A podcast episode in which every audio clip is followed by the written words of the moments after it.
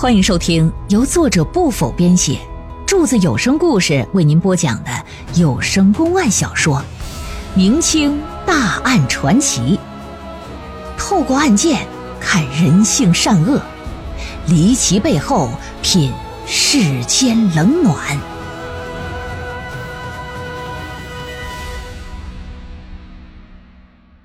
西乡新郎死亡案第三回。且说这大堂之上是灯火通明啊！脱掉黑衣的凶犯，穿着一身青衣皂袍，短打扮，鬓发之上啊插着一根玉簪子，站在大堂之下，倒背个手，昂着头，撇着嘴，嗯，一脸的不屑。老爷一看，心说：“你都到了这儿了，你还洋巴呢？”啪的一拍惊堂木。大胆的狂徒，朝堂之上还不赶紧下跪！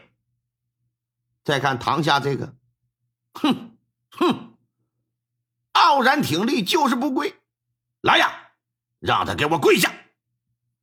心说你好大的胆子呀！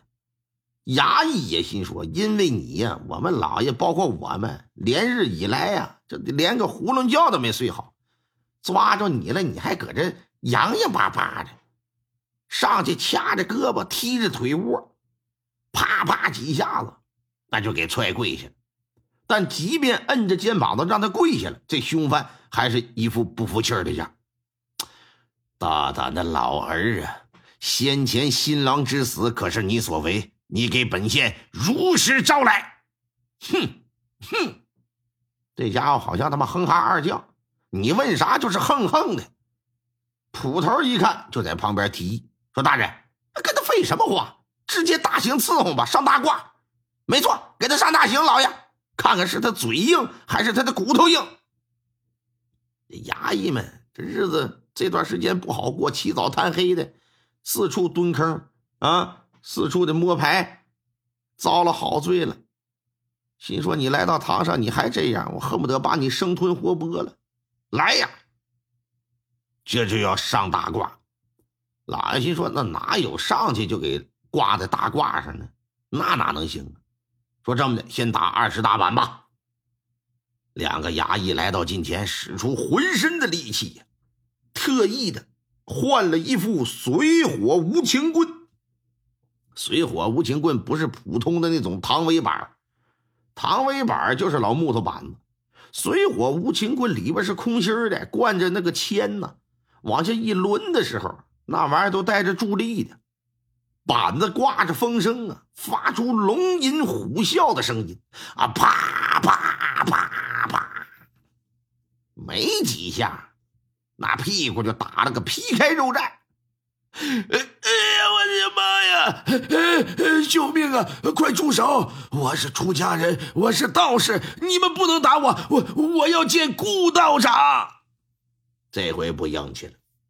几下子抡完之后，老头子开始哭爹喊娘啊，要找人一听自己说他是老道，堂上这些人都大吃一惊。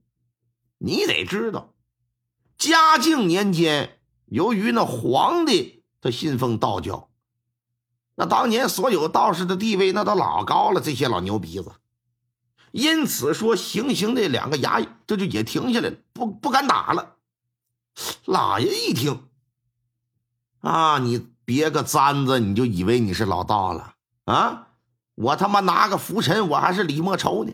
你若真是道士，你应该长居青山绿水之间，修行问道啊！啊，可你呢，却不知慈悲，行凶害命。你就真的是道士，本县今天也饶不了你。听着干什么？来，给我接着打！啊，啪！二十大板抡完之后，这一把老骨头就剩一口气儿了。说说，那三个新郎是不是你杀的？你要是还是嘴硬，我告诉你，我这刑具可多着呢，小到扣耳勺那么大啊，大到掏粪铲子那么大，我挨排的我给你来上一遍，我让你哪个都尝尝啊！你说不说？呃呃，我我说。我说，不过我有个要求，我要单独跟你说，你若不同意，你你你你定会后悔。老爷心说：“他妈的，现在这犯人都什么毛病？一整就单独的呢？”眼珠子一转，心想：他刚才说自己是道士，又提了一个什么顾道长，现在又说不单独谈，我会后悔。难道这里有什么不可告人的秘密？你这玩意儿，为官之道讲究的是啥呀？宁可信其有，不可信其无啊！反正你到了县衙了，你还能跑了不成？来，给我抬到内堂。整到内堂来了，屋子里就剩他俩了。说吧，妖道，到底是怎么个事儿？呃，在下姓孟，名唤孟太真。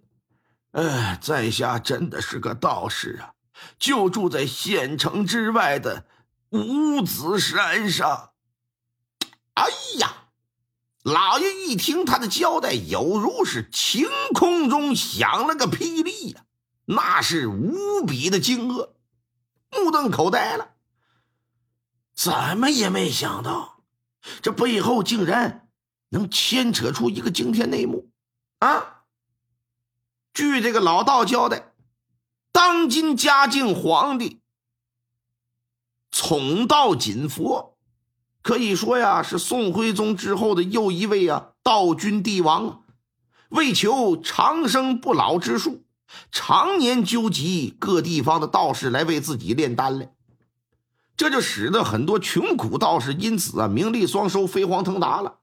说白了，这真是一人得道，鸡犬升天。皇上重视我们，那我们不站起来了吗？五子山上有个长生观。观主名唤顾清源，他就是这孟老道嘴里所说的那个顾道长。一次偶然的机会，顾清源结识了云游天下、为嘉靖皇帝寻找仙丹妙药的一个道士，叫邵元解。邵元解呢，字仲康，江西贵溪人。那他可是嘉靖皇上面前的大红人呢。那要钱有钱，要势有势。顾清源一看，你这是，哎呀，我的妈呀！啊，内院里边混饭吃的，这就非常羡慕，这使出浑身的解数来巴结人家，希望自己也能跟着攀龙附凤过上好日子。为了示好啊，顾清源呢就献出一本名为叫做《上品仙方》的书籍。此书上记载的乃是千古绝方啊！只要按照书中所说去做，就可以制成仙丹。不过呢，缺个药引子。什么药引子？用九个新婚男人的血液和一个罕见的怪物的血液融合。如今呢，已经找着这怪物了啊！就是深山老林之中的吸血蝙蝠啊！那玩意在古代不好碰。你搁现代那有的是，古代那可真不好碰。经过专门训练，这蝙蝠啊像狗一样的听话，可以吸食人血。但凡被它咬过的人呢，都会染上一种怪病。要是在睡梦之中被咬，最终会在睡梦之中安详的死去，查不出死因。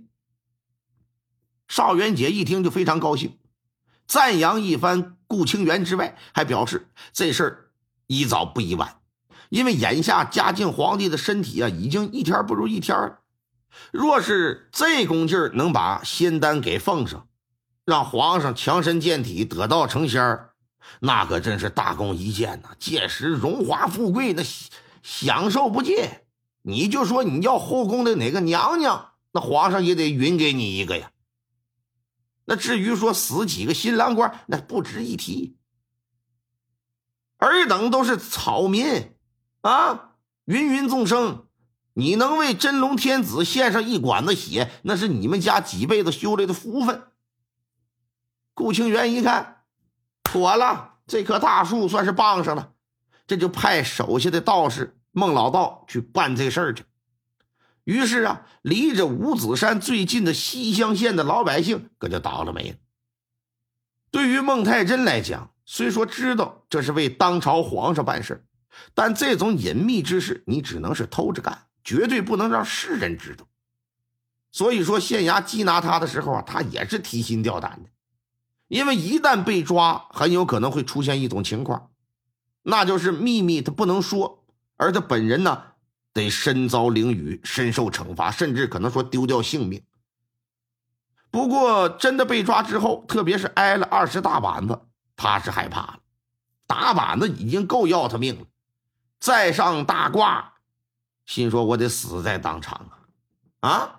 这才如实的和盘托出了。高清风了解了事件详详细细的前因后果之后，这就觉得挺为难。孟老道显然是不能动了，也不能到长生观去抓那顾清源呢。可是如果不严惩这孟老道，怎么给全县百姓个交代呢？思来想去啊，连环杀人案，知府衙门也知道这事儿。还催我尽快破案，那既然如此，我不如把案情上报，让知府来做决定。到时无论怎样，我听命就是吧。就算有一天上头追责了，主要责任也不是我呀。打定主意，披星戴月赶往汉宗府。进了府衙进行汇报。知府一听，怎么这个皇上还扯上了，也是眉头紧锁。这事儿他妈不好整。于是啊，他也学着高清风，哎，向上级汇报，报给陕西巡抚了。陕西巡抚一看，哎呦我的妈，这天不塌了吗？哪敢耽搁呀？马上写了一封密奏，八百里加急，派着一匹快马，噗噗噗噗噗噗，连夜给我进京。说是进京，再加急去吧。你这玩意儿也是有来回的，四条腿搁地下蹬着呢。你不像现在发个微信，整个传真就过去，一来一回半个月。京城颁下一道密旨，陕西巡抚看过之后，就给送到汉宗府衙来了。汉宗府衙看完，又给递到高清风的手上。高清风接过密旨之后，这么一看，脸色凝重，是一声叹息。且说当天夜里呀，县衙大牢发生了火灾。最终化为一片焦土。转日清晨，县衙便招贴告示，说杀新郎官的凶犯昨夜已被大火烧死，此案呢到此结束。今后各家各户可以随意的张灯结彩办喜事不用再有任何担心了。百姓们不明就里呀，信以为真。为了感谢老爷为他们除害，这还跑到县衙给老爷歌功颂德呢。但老爷这心里可不是个滋味。仨月之后，陕西巡抚、汉中知府以及高兴风集体请求告老还乡，得到批准之后，朝廷说：“念在你们多年来为朝廷效忠的份上，啊，给你们每人呢分发一大笔金钱，作为安家养老之用。”转过年来，也就是嘉靖四十五年十二月十四日。嘉靖皇帝死于京城的乾清宫，享年六十岁。关于嘉靖皇帝之死啊，千百年来那是众说纷纭呐，而大多数人都认为是死于砒霜、水银、雄黄等所炼制成的丹药，这也就是上古奇案中的一大奇案——红丸案。听众朋友们，本集播讲完毕，感谢您的收听。